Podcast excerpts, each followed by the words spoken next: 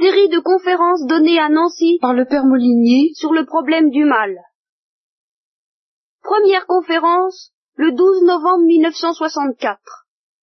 Alors, nous envisageons le problème du mal en terre chrétienne. Et comme je le disais avant-hier à ceux qui étaient là en philosophie, ce problème est à la fois beaucoup plus aigu en terre chrétienne que dans une perspective d'incroyance, et en même temps, euh, le christianisme est le seul, est la seule perspective qui puisse, je crois, euh, je ne dis pas nous, peut-être nous apaiser définitivement à propos du mystère du mal, mais nous offrir une issue à certaines impasses. Alors, en gros, voilà le plan que je me propose de suivre pour le moment. Enfin, en gros, il y aura trois parties. Une première partie envisagera ce qu'on pourrait appeler la question philosophique du du mal dans toute son ampleur. En fait, vous verrez que cette perspective soi-disant philosophique a tout de suite une résonance religieuse extrêmement grave. Et pour vous dire tout d'un mot, le grand problème philosophique que pose le mystère du mal, euh, c'est la réfutation du manichéisme. Le manichéisme dont je vous parlerai abondamment, qui se présente comme une philosophie, mais qui est aussi une attitude religieuse et une attitude religieuse dont il est difficile de se dépouiller entièrement, même quand on est chrétien. Donc nous verrons la réfutation du manichéisme, et nous verrons quelle est euh, la perspective optimiste, très optimiste, que nous offre la sagesse chrétienne en face du problème du mal tel que le pose le manichéisme. Je dis bien tel que le pose le manichéisme. Et ce sera notre première partie. Une deuxième partie fera la critique, non pas des arguments par lesquels nous avons, nous aurons réfuté le manichéisme, mais de l'optimisme même auquel on risque de se laisser entraîner quand on a été ébloui, comme je le disais avant-hier, comme je le disais avant-hier à certains, c'est toujours dangereux d'être ébloui par quelque chose, on risque de s'y arrêter. Quand on a été ébloui par euh, l'intuition, effectivement, très profonde, qui règle son compte au manichéisme, alors on risque de verser dans un optimisme intempérant, qui lui aussi est extrêmement fréquent en terre chrétienne, et qui, alors, risque de ne plus être chrétien car la vision du monde que nous offre l'Évangile est tout de même dramatique. Le dernier mot est à la paix. Mais c'est le dernier. Ce n'est pas le seul. Et symbole, par exemple, et ce sera justement un argument de poids dans la bouche des manichéens, symbole nous présente quand même la vie chrétienne, et ceci reprenant Saint Jean lui-même et l'Évangile, comme un combat entre la lumière et les ténèbres, entre les puissances de lumière et les puissances de ténèbres. Alors, j'essaierai de vous montrer qu'il y a une manière de présenter l'histoire du monde et, le, destin humain en envisageant les choses presque exclusivement au niveau cosmique et en y voyant une sorte de triomphe irrésistible du bien, vous voyez que je pense tout de suite à Théard de Chardin et à toute perspective qui se trouve un peu dans le climat affectif de Théard de Chardin, ben, ça risque à la fin de ne plus être chrétien, en ce sens que ça risque de ne plus prendre suffisamment au sérieux le drame le drame que constitue pour quelqu'un, pour une personne humaine, le fait d'être malheureux. Quelles que soient les splendeurs, nous verrons que les manichéens disent l'univers est mauvais ou risque d'être mauvais. Donc pour eux, le mal a une extension effrayante. Nous dirons non. Le mal n'a pas cette extension, et même, euh, nous verrons qu'en fin de compte, nous expliquerons que le mal n'existe que grâce au bien. Il ne peut pas gagner, que c'est le bien qui le fait vivre. Alors ceci dit, donc, dans sa substance profonde et dans son destin profond, le monde est bon. Très bien. Mais alors là intervient euh, l'acuité particulière que prend le problème du mal dans la perspective chrétienne. Car nous verrons que c'est le fait du christianisme d'avoir attiré l'attention des hommes sur l'importance et la dignité extraordinaire de la personne humaine.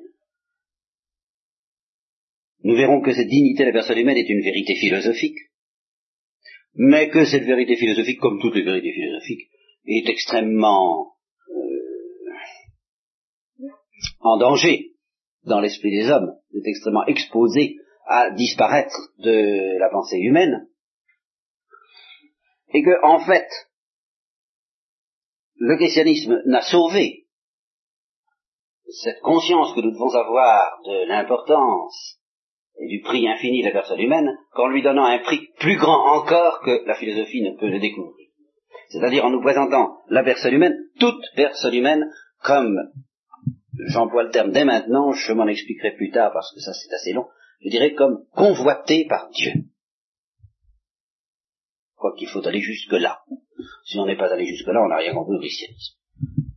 Si toute personne humaine est convoitée par Dieu, elle vaut d'un univers à elle toute seule.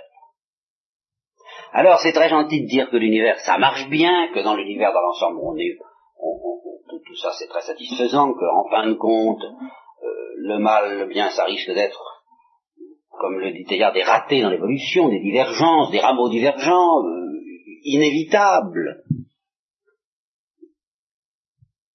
et qui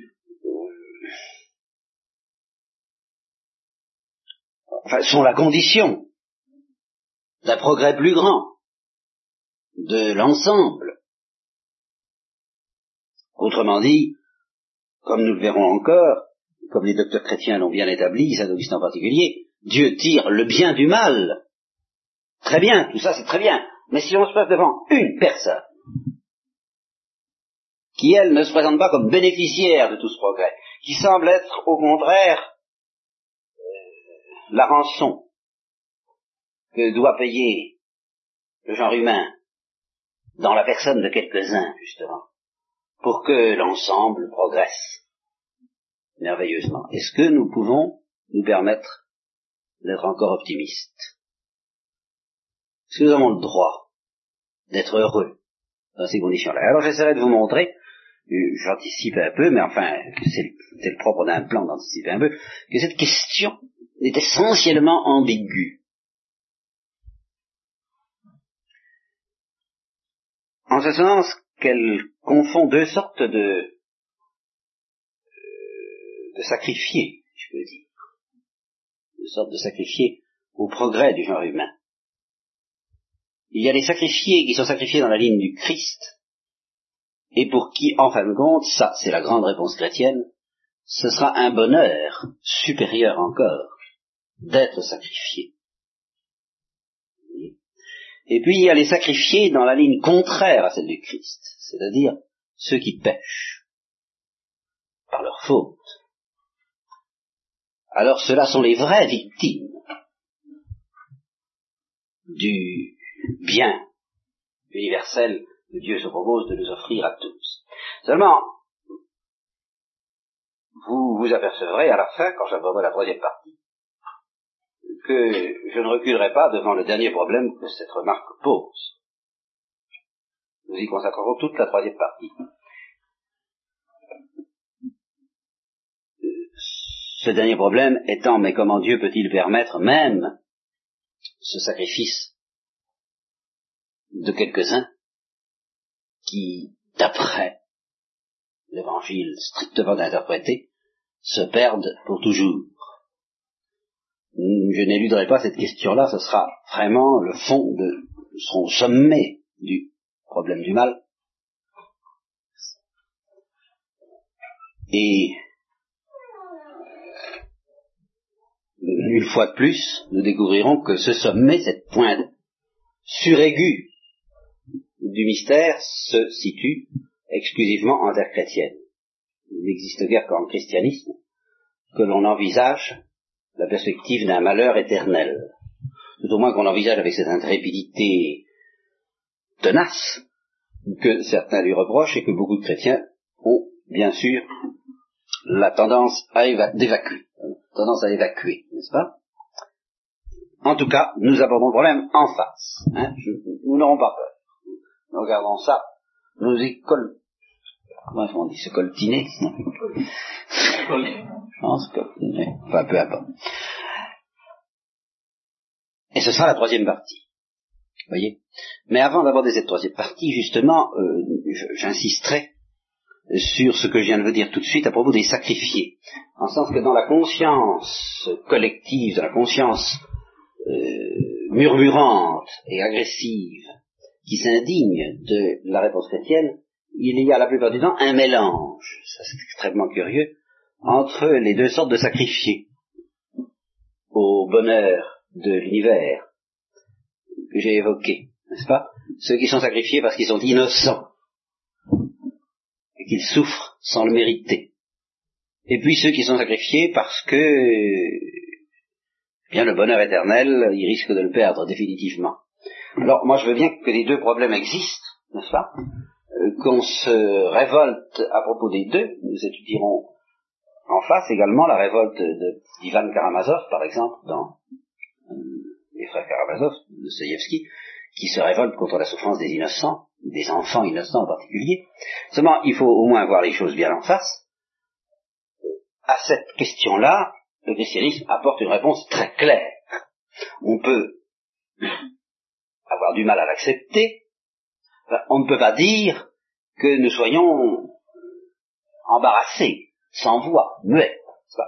Tous ces enfants innocents participent à un degré plus ou moins grand, mais d'une manière toujours privilégiée, participent à l'innocence du grand sacrifié, qui, qui est notre, non pas notre réponse, mais qui est notre grande lumière sur le mystère du mal. de même, chose qu'on ne peut pas oublier,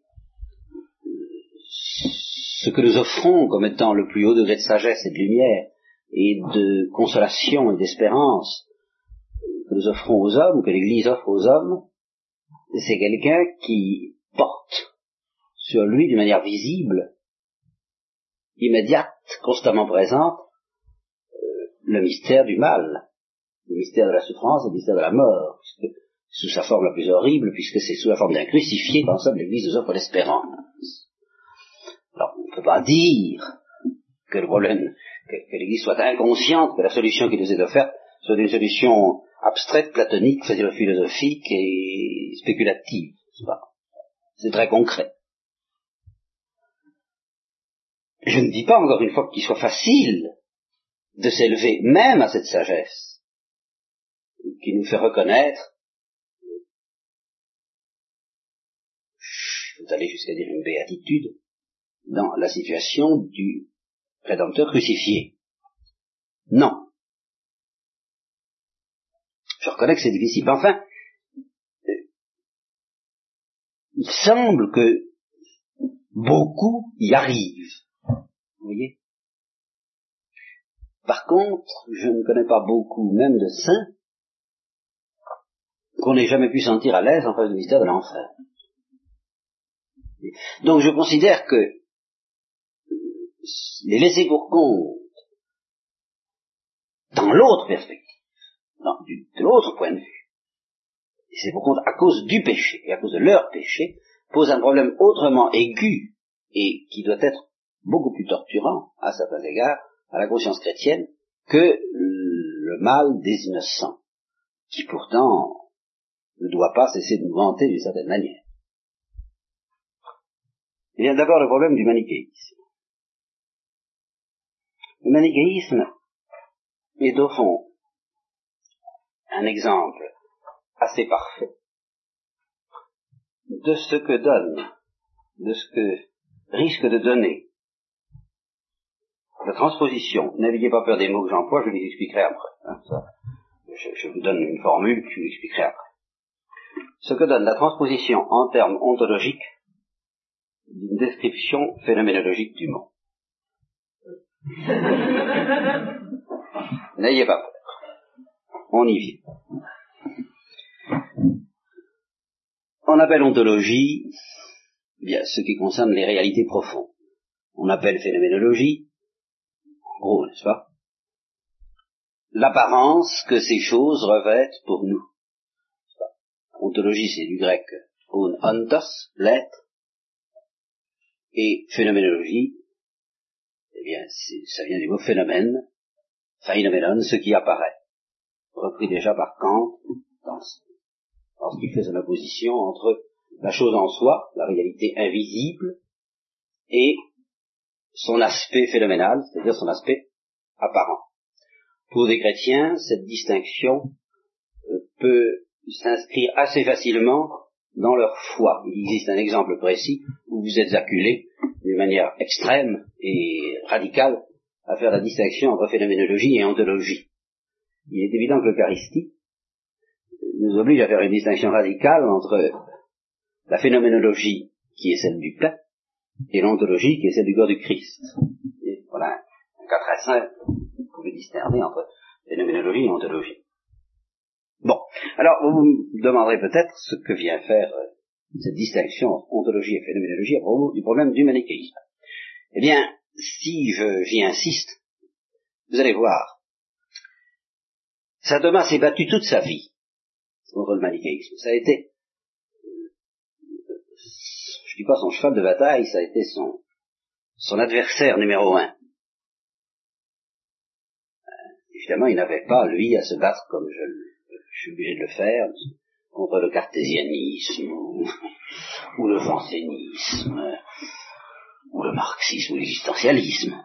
Alors il se battait contre le manichéisme, parce que c'était là qu'il lui semblait qu'était le plus grand danger pour la pensée chrétienne. Il s'est battu toute sa vie, mais au point d'en être obsédé. Il était invité à la table de Saint-Louis, un grand royal d'apparat, il disait pas un mot comme d'habitude, il disait jamais un mot. Et puis brusquement, il donne un grand coup de poing sur la table. Forcément, on se réveille, on regarde. cette fois, ça y est, je tiens l'argument qui règle leur compte manichéens. Vous voyez, c'est vraiment... Il... ça le travaillait, quoi. Et au fond, bah, ça le travaillait tout de même à juste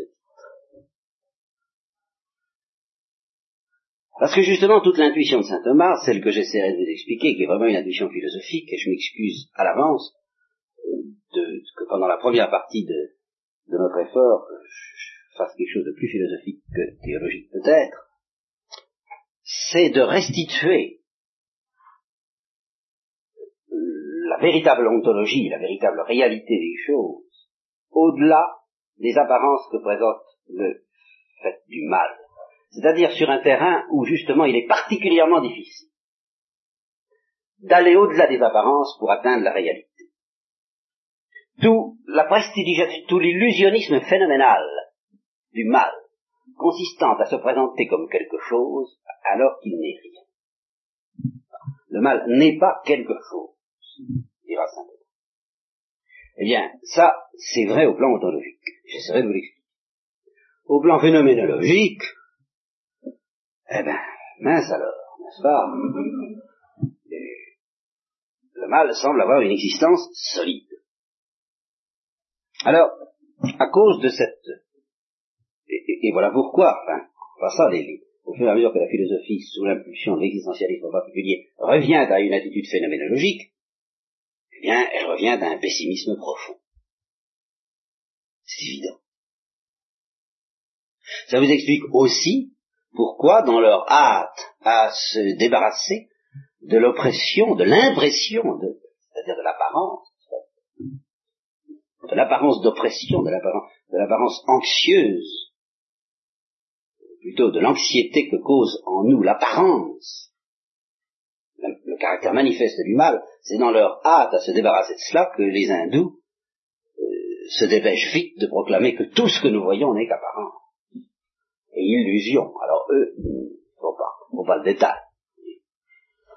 Pour être, plus sûr de pouvoir dire que le mal n'existe pas, eh bien, ils vous, ils nous plongent tous dans une espèce d'immense déception qui s'appelle la Maya, derrière laquelle on trouve bien quelque chose qui ressemble plus ou moins, d'après certains de leurs sages, je dis certains parce qu'il n'y a pas deux sages à penser pareil en Inde, en fin de compte, enfin d'après certains de leurs sages, ceux qui semblent avoir le plus d'influence en Occident, quelque chose qui ressemble beaucoup à l'univers de Parménide, ce qui ne dira pas grand-chose si vous n'avez pas de philosophie, mais, eh bien, euh, un monde, à ce qu'on a, enfin, un monde qui relève de ce qu'on appelle la philosophie du monisme.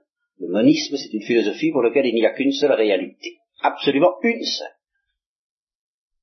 Alors là, c'est une fois qu'on est pour un moniste, le problème du mal, c'est réglé. Alors, il n'y a plus de difficulté. Ça ne peut vraiment plus être qu'une apparence. Parce que non seulement le mal est une apparence, mais la diversité des êtres, qui est une des grandes causes du mal, est une apparence elle-même. Alors ce monisme qui est assez triomphant dans les Indes est également assez triomphant dans une certaine pensée scientifique moderne.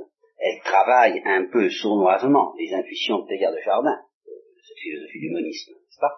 Et elle travaille beaucoup moins sournoisement certains disciples de Teilhard de Chardin. Et toute la philosophie scientifique, les savants sont des gens aimables, euh, qui, euh, bienveillants, vous voyez, qui essaient de d'inviter les hommes à comprendre que leurs discussions sont très peu de choses au milieu de cet océan de réalité dont ils ne savent pas dire quelle est la nature. Certains l'appelleront, enfin ceux qui sont les plus intrépides dans le monisme diront que c'est le chant, le chant, le chant, tout est chant. Chant, c'est H-A-M-P. Le sens champ électrique, champ gravitationnel. Et alors, les particules elles-mêmes, atomes, les électrons, tout ce que vous voudrez, ne sont que des contractions du champ. Ce ne sont pas des réalités vraiment différentes. Il n'y a qu'une seule réalité. Alors là, bien sûr, c'est fini, le problème du mal s'évanouit comme par enchantement. Alors là, il s'évanouit quand même un peu trop. Et là, une ontologie authentique euh, affirmera que la diversité des êtres n'est pas une pure apparence, ne se situe pas uniquement au plan phénoménologique. Par conséquent, nous ne pouvons pas récuser tout de suite comme ça, d'entrée de jeu, cette impression extrêmement forte qui fait l'essence non seulement du manichéisme, mais de notre anxiété en face du vista du mal, qu'il y a, de par le monde, des forces mauvaises non seulement des forces mauvaises au point de vue spirituel, mais des réalités mauvaises, euh, même au plan sensible. Vous comprenez? Quand vous vous trouvez en face d'une vipère, c'est pas le moment de se dire que le mal est d'une honnête. Hein, la vipère, elle existe bien. Et elle vous poursuit je me rappelle avoir lu une description assez hallucinante dans, ça, vaut ce que ça vaut, dans un sélection de Reader's Digest, d'un homme qui s'est battu avec une pieuvre. Alors, c'est effarant, enfin, il paraît que c'est pas toujours ça. Ce qui pose un problème, un petit problème sur lequel j'ai ma petite idée. Les pieuvres ne seraient pas toujours méchantes. Alors quand elles le inimaginable, enfin, l'impression, c'est une espèce de génie du mal qui me, qui m'empoigne, qui me traque. Et de nos jours, où la névrose euh, semble gagner du terrain dans les civilisations occidentales, bien les névrosés ont volontiers tendance à décrire ce qu'ils ressentent comme l'agression de quelque chose de maléfique qui pénètre dans leur substance. C'est quelque chose, tout ça, nous ne pouvons pas, au nom d'une philosophie qui, voudrait tout de suite dépasser les apparences, en faire bon marché. Nous devons nous mettre en face comme d'une des impressions fondamentales devant lesquelles se trouve placé l'esprit humain. Il y a des réalités, comme disaient les anciens, les astrologues, les, il y a des réalités bénéfiques, il y a des réalités maléfiques. Élever un peu le débat, en effet, envisager les choses au plan moral et au niveau mondial, quand on voit la manière dont les hommes se battent, on a tout de même bien l'impression qu'il y a dans le cœur humain des forces, qui sont des forces de paix, comme on dit, des forces de lumière, des forces de joie, des forces de santé, et qu'il y a des forces qui sont intrinsèquement destructrices, porteuses de malheur, porteuses de folie, porteuses de mort. Et nous qui sommes chrétiens, qui pouvons de temps en temps tout de même faire un petit appel du pied du côté de la théologie et de la révélation, euh, nous savons que c'est terriblement vrai, parce que nous savons qu'il existe des personnes, des personnalités, qui sont intrinsèquement mauvaises au point de vue moral. Qui sont, si on peut dire, dans la mesure où ce mot a un sens infiniment maléfique. C'est le sens de la croyance aux mauvais anges qui là, où, là encore, est quelquefois traité comme un conte de fées par certains, mais euh, le jour où nous en parlerons, et ça vous intéressera, nous en parlerons forcément au moment de la troisième partie, j'essaierai de vous montrer que c'est pas du tout le genre conte de fées. Quand on se trouve mis en présence, il faut prendre des exemples dans ces cas-là. Je crois que la plupart d'entre vous se souviennent tout de même de la crise hitlérienne. Or, même des non-chrétiens, les gens de Planète, par exemple, Jacques Povels, Louis Povels, pardon, Jacques Bervier, ont retiré de contact avec le nazisme l'impression qu'il y avait là quelque chose qui n'était pas normal, qui n'était pas courant. Et qu'on se heurtait à travers le nazisme et au-delà du nazisme à des puissances obscures, ces puissances que euh, l'image évoque volontiers. Bon. Eh bien, sans tomber dans la littérature et dans l'imagination, il est difficile d'échapper à cette impression qu'il y a un terrible combat dans le monde, qu'il y a un terrible combat dans notre cœur, qu'il y a même un combat assez mystérieux dans la réalité euh, animale et végétale, dans la réalité physique. Et en général, ce sont les esprits les plus profonds, les plus voyants, les plus prophétiques, qui sont le plus sensibles à cette euh, à ce conflit, pour qui les choses ne sont pas unies, qui sont le moins volontiers monistes, si vous voulez. Je ne dis pas qu'un homme comme Théodore Chardin n'est pas profond, que c'est pas un voyant, que c'est pas un génie. Mais il est voyant dans une ligne bien particulière et bien déterminée qui a très étroitement délimité son horizon, son horizon, pardon. Euh, c'est la déformation professionnelle, d'abord. Euh, son horizon le demande de la science. Mais des génies de l'âme humaine, des prophètes de l'âme, ce qu'on a appelé les prophètes de l'âme, sont presque tous, dans la manière dont ils décrivent le monde, un peu, un peu, comme on dirait de nos jours, sur la, expression courante, manichéen sur les bords. Euh, Saint Augustin, ben, Saint Augustin, n'a pas été manichéen sur les bords, il l'a été au fond. Ça a été son grand péché, sa grande hérésie, sa grande erreur. Et il a subi, subi des affres douloureuses pour être arraché au manichéisme. Pascal, Pascal n'est pas manichéen, mais quelle conscience chez Pascal de ce conflit entre la nature souillée, perspective janséniste, qui à ce point de vue-là se rapproche un peu du manichéisme, entre la nature souillée et la grâce. Dostoïevski, prophète de l'âme s'il en est, euh, tous ces héros sont hyper conscients d'un double chemin qui s'offre à eux, d'une double série de forces qui, qui les entourent et qui les séduisent et qui les sollicitent, et ils sont hyper conscients également, tous ces héros, qu'il faut qu'ils choisissent et que seule leur liberté d'ailleurs va décider de savoir en, somme à quelle sauce ils vont être mangés, à la sauce bénéfique ou à la sauce maléfique.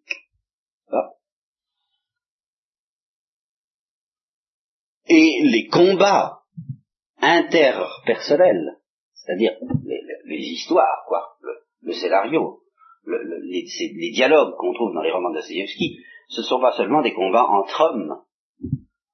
Comme Saint Paul le dit, il semble qu'au-delà de chacun de ces personnages, c'est euh, leur bon ange et leur démon, si je peux dire, qui s'affrontent. C'est ce qui fait le caractère passionnant des romans de Dostoevsky et profondément vrai. Bernanos, Bernanos de nos jours est hanté par le soleil de Satan.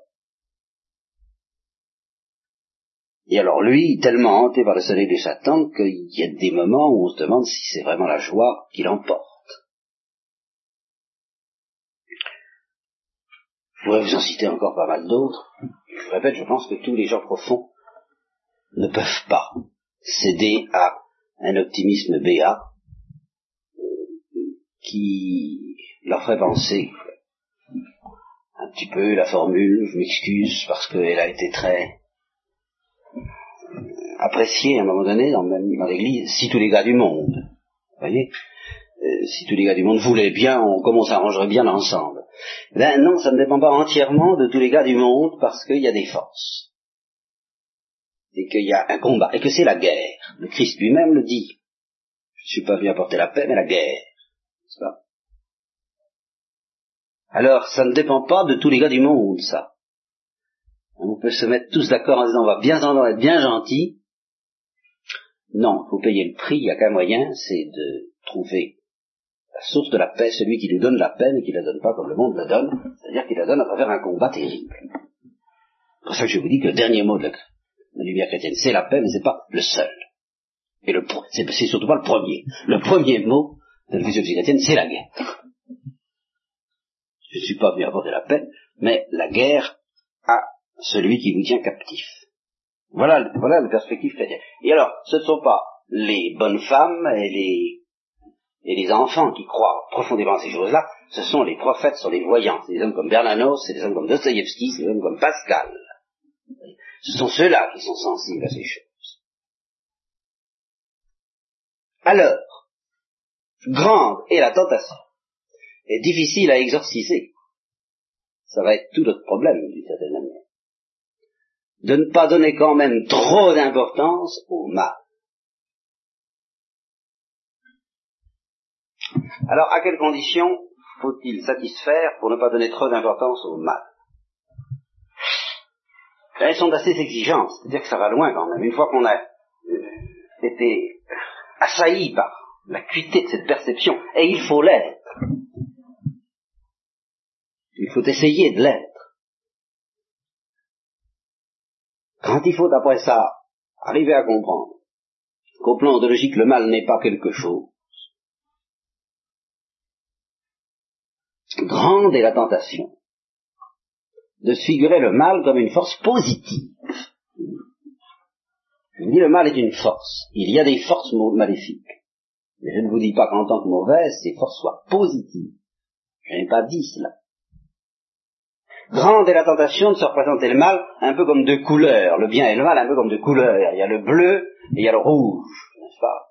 Alors le bleu, si vous voulez, comme deux camps qui se battent autour d'un ballon de rugby. Il y a le camp des bleus, il y a le camp des rouges ou les, grandes manœuvres, vous savez. alors il y a les, les, bons et les mauvais, quoi, c'est ça. Il y a, alors les bons et les mauvais, ça va. On est encore dans la vérité. Enfin, une vérité qui n'est pas sans poser des problèmes énormes, mais enfin, on est dans la vérité. Et si on dit le bien et le mal, pas.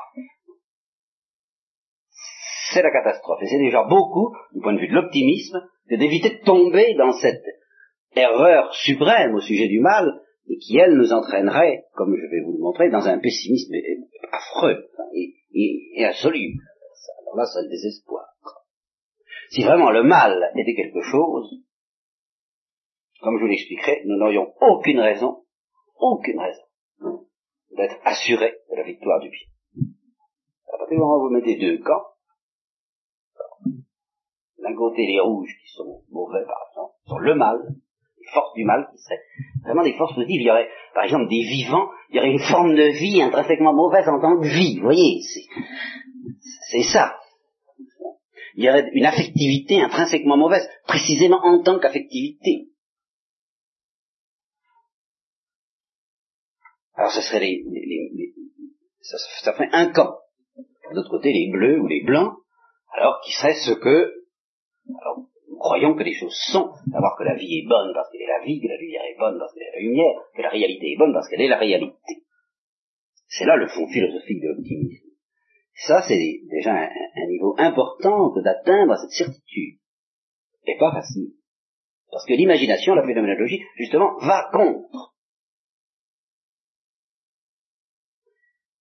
En particulier, cette hérésie avait de belles chances de succès, de réussite en terre chrétienne, là où on nous enseigne justement à lutter contre la chair. Ah, voilà une grosse affaire. C'est Saint Paul qui commence, hein, n'allez pas mettre ça sur le compte des manuels de morale du 19e siècle, ou du 18e. Ça, ils en offrent peut-être la caricature, mais le fondement de la doctrine, les premières affirmations de l'opposition entre l'esprit et la chair, c'est vous le trouvez dans Saint Paul. Alors, encore faut-il bien comprendre il y en a qui n'ont pas compris.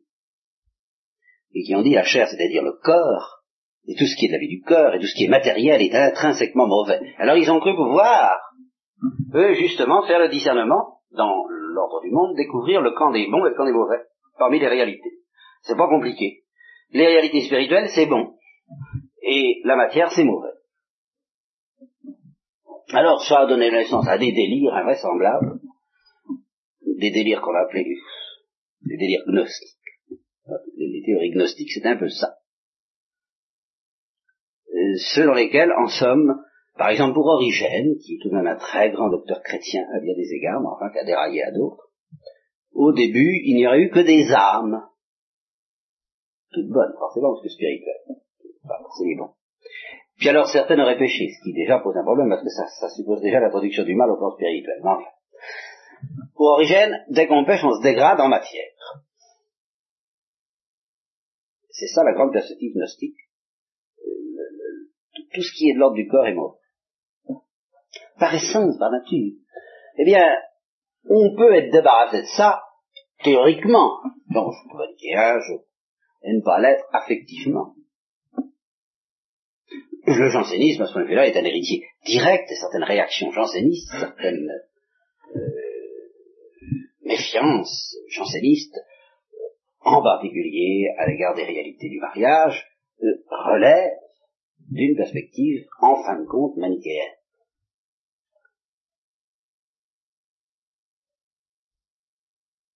Et alors, les manichéens, eux, les vrais, ils allaient jusqu'au bout.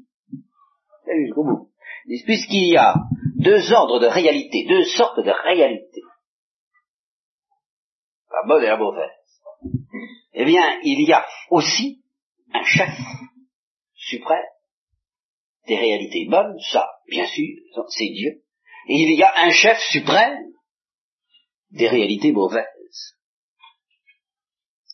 qui s'appellera, ben, n'importe comme ils voudront, ça, ça dépend, Satan, le prince de ce monde, Lucifer, ce que vous voudrez. En tout cas, quelque chose de beaucoup plus profond que ce que nous appelons en terre chrétienne, Satan, Lucifer et le prince des ténèbres, mais ce qu'il faut bien appeler le Dieu du mal. Le Dieu du mal. Alors là, vous avez, vous le manichéisme pur, le vrai, le solide. Deux dieux se disputent le monde. Alors, à égalité. Alors, voyez ça, c'est là où ça devient extraordinaire, parce que si ces deux dieux sont à égalité, qui qui va gagner? Alors, ça, ça devient très intéressant à analyser, cette question-là. Je ne dis pas du point de vue de la théorie des manichéens telle qu'il l'a formulée autrefois, parce que probablement autant de manichéens, autant de doctrines, et je ne suis pas très versé en ces matières, mais je parle au point de vue du manichéisme latent qui peut être encore le nôtre. Je vous répète, il y a une certaine manière de se représenter le démon lui-même. Théoriquement, on ne croit qu'au démon, mais on le met tellement à un pied d'égalité avec Dieu, on lui prête une telle consistance ontologique, que on peut commencer, et on devient manichéen le jour où on commence à se demander lequel des deux va gagner. Le jour où cette angoisse nous étreint, il faut savoir que c'est l'angoisse manichéenne. Parce que une fois qu'on est débarrassé de l'illusion manichéenne, il ne peut pas y avoir de problème. Dieu gagne parce qu'il est Dieu, c'est-à-dire l'être, et euh, le mal perd parce qu'il est le non-être. Bon, je vous expliquerai ça philosophiquement un peu plus. Mais enfin, vous voyez bien que pour ceux, vous voyez, dès maintenant, pour ceux qui ont rétabli les choses, ont fait le rétablissement philosophique sur cette question, l'issue de la bataille ne pose absolument aucun problème. Il ne se pose même pas.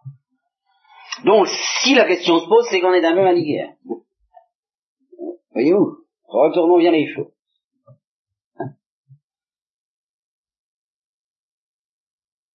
Or, si vous imaginez deux dieux, ou deux, ou deux mondes, deux cités, comme le dit saint Augustin, mais deux cités qui seraient vraiment, la cité du bien et la cité du mal, qui seraient vraiment à égalité.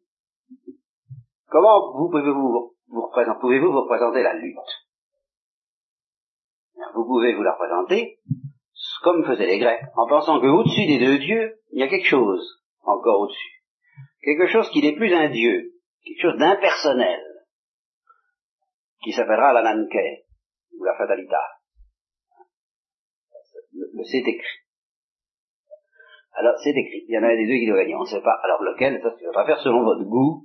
Vous direz, bah, c'est écrit, parce que vous avez vu, c'est le bien qui va triompher. Ou alors, c'est écrit, c'est le mal qui va triompher. Ça, c'est vraiment affaire de faire son petit choix personnel. Ça, c'est laissé à la libre disposition de chacun.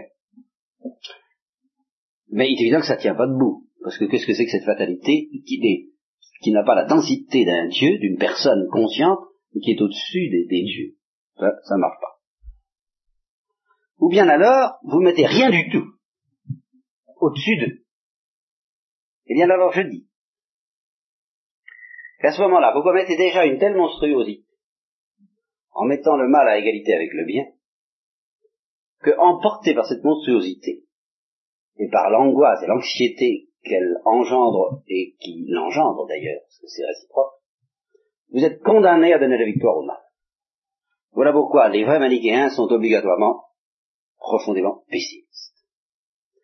En, d'autres termes, si vous n'avez pas compris, en vertu d'une lumière authentique, que le bien ne peut pas perdre parce qu'il est le bien, vous êtes infailliblement entraîné en vertu de la panique qui, s'empare de vous, du fait que vous n'avez pas cette lumière, irrémédiablement entraîné à imaginer, mais imaginer comme certaine, le, triomphe du mal. Voilà pourquoi, ben, voilà pourquoi euh, tant d'esprits sont désespérés. J'en ai connu beaucoup et parmi les plus profonds, je le répète, qui faute d'avoir accueilli la lumière chrétienne, ou même en ayant accueilli une certaine lumière chrétienne, faute d'avoir accueilli cette lumière thomiste, n'ont jamais pu se départir d'une angoisse terrible, souvent génératrice d'une certaine névrose.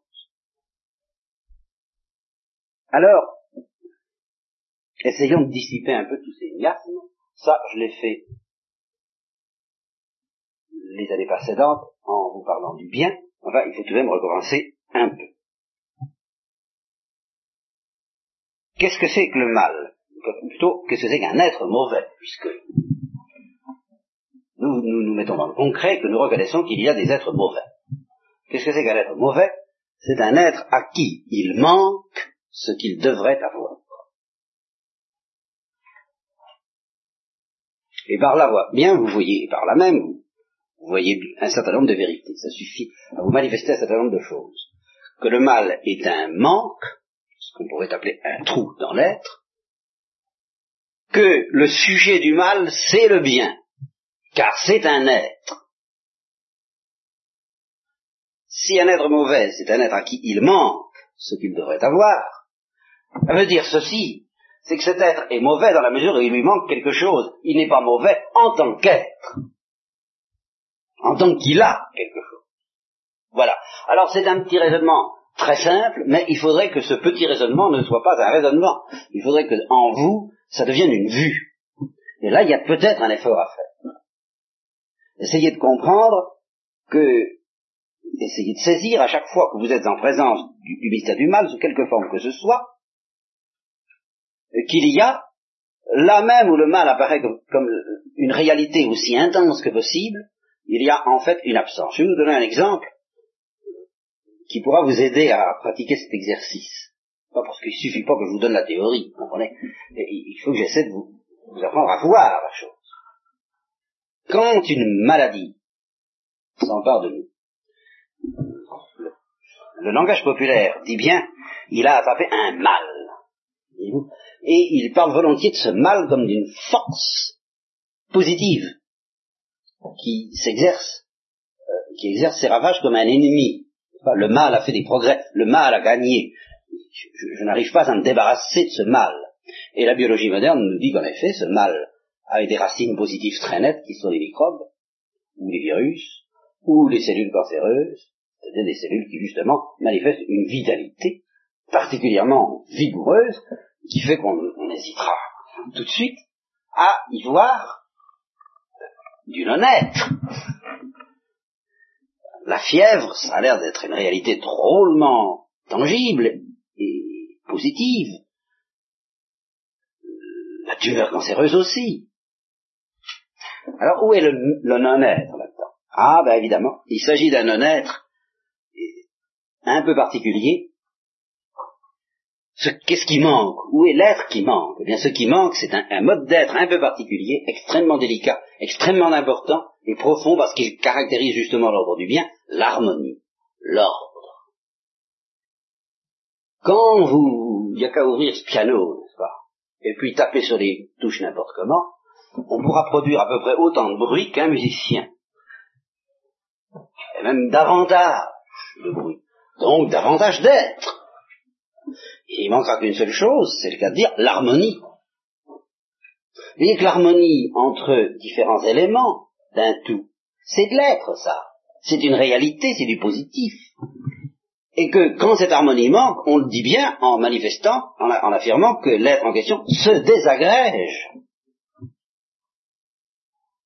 Si tous les musiciens d'un orchestre se mettent à jouer n'importe comment, n'importe quoi avec leurs instruments, eh bien, on aura l'impression qu'ils ne font pas un effort de, de consistance qui nous donnera, n'aura justement pas de consistance.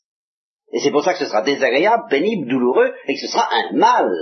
C'est mal joué. Ah, vous voyez Mal joué. Fausse note. Ah, voilà. Vous voyez bien que c'est un manque. Eh bien, le cancer, par exemple, c'est mal joué. C'est une vie qui joue mal. C'est une vie. Oh, il y a de l'être. De même que dans le clairon qui fait hein, des pas, ou, dans le piano, on tape n'importe comment. Il y a de l'être dans tout ça, oui. il y a de l'être auquel il manque quelque chose. Voilà. Qu'il devrait avoir, et cet être n'est mauvais que parce qu'il lui manque quelque chose. Et ce qui manque dans le cancer, c'est l'harmonie entre les cellules cancéreuses et les cellules dites nobles. Ce qui manque quand on a la fièvre, ben, c'est l'harmonie entre les petits microbes et puis euh, des anticorps et tout ça qui euh, se promènent, enfin, les microbes qui se promènent dans l'organisme et l'organisme. Ce sont des gens qui ne s'accordent pas. Voilà. Par exemple, vous savez les catastrophes que produit une transfusion sanguine entre deux sangs qui ne s'accordent pas. C'est tout. Manque d'accord, voyez? Eh bien, le mal, c'est toujours un manque d'accord. Un manque d'ordre, une désharmonie. Donc c'est tout de même un manque d'être. Vous voyez, c'est un trou, c'est une défaillance. C'est pas quelque chose de positif. Vous pouvez pas en faire quelque chose de positif. A rien à faire. Alors si vous vous habituez à voir ça dans, ce domaine concret, sensible, où la, où la douleur est bien tangible, qui est donc le plus difficile à saisir, alors vous aurez beaucoup plus de facilité encore vous représenter le mal moral comme un honnête. La haine, ben, c'est justement un désaccord entre des volontés. Et l'amour étant au contraire un accord. Donc tout ce qui s'ensuit, tous les déchirements, tous les drames, toutes les disputes, toutes les... Bon, de même, cette lutte entre la chair et l'esprit dont parle Saint Paul. Mais Saint Thomas vous dira, la chair, c'est l'âme en tant qu'esclave de la chair, c'est-à-dire c'est elle qui, est mauvaise. C'est pas de la faute de la chair, c'est pas la faute de vos passions si vous ne savez pas les gouverner, c'est pas de leur faute de vos passions. Elles sont neutres, dira saint Thomas. Au point de vue moral, elles sont ni bonnes ni mauvaises. C'est comme des domestiques. Est-ce qu'ils sont bons, ils sont mauvais? Ça fait rien s'ils sont. Si, vous obéissent, ils sont bons. Mais si c'est vous qui leur obéissez, justement, ça n'arrive pas, mais c'est pas de leur faute. Hein, Vous avez de charmants enfants, mais vous faites tout ce qu'ils vous disent. Alors là, évidemment, là, il y a le désordre. Voilà, le désordre, le mal. Ben, être dominé par ses passions, c'est ça. Les passions sont d'excellentes choses. Seulement, euh, elles sont pas faites pour gouverner. C'est tout. Alors on les fait, on les laisse gouverner. Alors forcément, il y a un désordre, il y a un manque de lucidité, il y a un manque de conduite, il y a un manque d'emprise sur soi-même, il y a un manque d'unité dans notre être, il y a une division entre nous et nous. Bien sûr. Mais ça, c'est pas la faute de la chair, euh, comme réalité. C'est pas ça le mal. C'est pas le cœur qui est mauvais c'est l'absence d'harmonie entre votre âme et votre corps, et cette absence d'harmonie, il se trouve qu'en plus de ça, c'est l'âme qui est responsable, et pas le corps. Alors, le pauvre. Alors voilà comment, un grand argument. Alors, saint Thomas passait sa vie à essayer de, voyez-vous, découvrir de plus en plus profondément la vérité de ce que je vous dis. L'être est bon en tant qu'être. Ce qui est, en effet, le fond philosophique radicale de l'optimisme. Je ne peux pas vous infuser ça comme ça du, jour au lendemain. Étant chrétien, je suppose que vous êtes prédisposé à l'avoir. Euh, pourtant, sans peut-être chrétien, y avoir des structures mentales qui grincent par rapport à la lumière chrétienne. Alors, je pense que de ce point de vue-là, ça peut vous aider. Un chrétien ne peut pas douter que la vie est bonne. Certaines modalités de la vie sont mauvaises la vie est mauvaise en tant qu'il lui manque de la vie qu'elle devrait avoir. Ou en tant que telle vie n'est pas en harmonie avec telle autre vie. Ah voilà, oui, ça, ça, ça peut être très mauvais. Mais la vie en elle-même est bonne. La pensée est bonne. L'affectivité est bonne. La réalité est bonne. En fin de compte, saint Thomas se demande ce que c'est que d'être bon. Pourquoi une chose est-elle bonne? Et en fin de compte, elle est bonne dans la mesure où elle existe. Et plus on existe, plus on est bon. non seulement, non seulement le mal, c'est un honnête, c'est un manque d'être, Non seulement l'être, donc, ne peut pas être accusé, si peu que ce soit, en tant qu'être, d'être la source d'un mal, mais plus il y a de l'être, plus on se rapproche du bien. Et si on se demande en fin de compte pourquoi une réalité est meilleure qu'une autre, eh, il faudra répondre c'est parce qu'elle a plus d'être qu'une autre. Désirer être heureux, désirer être bon, au fond, c'est désirer exister d'une manière plus intense qu'en étant malheureux et qu'en étant mauvais. Vous me direz, hé, attention, quand les gens vous disent, moi je veux vivre, ça conduit pas toujours à ça conduit parfois à de réels désordres. Oui, mais c'est parce qu'ils savent pas ce que c'est, justement. C'est parce qu'il y a un manque cruel dans leur intelligence. Un manque. Un manque d'être et un manque, un manque de lumière. Parce qu'ils savent pas ce que c'est que vraiment vivre. C'est ce que Platon explique d'une manière magnifique à propos du conflit entre le juste et l'injuste.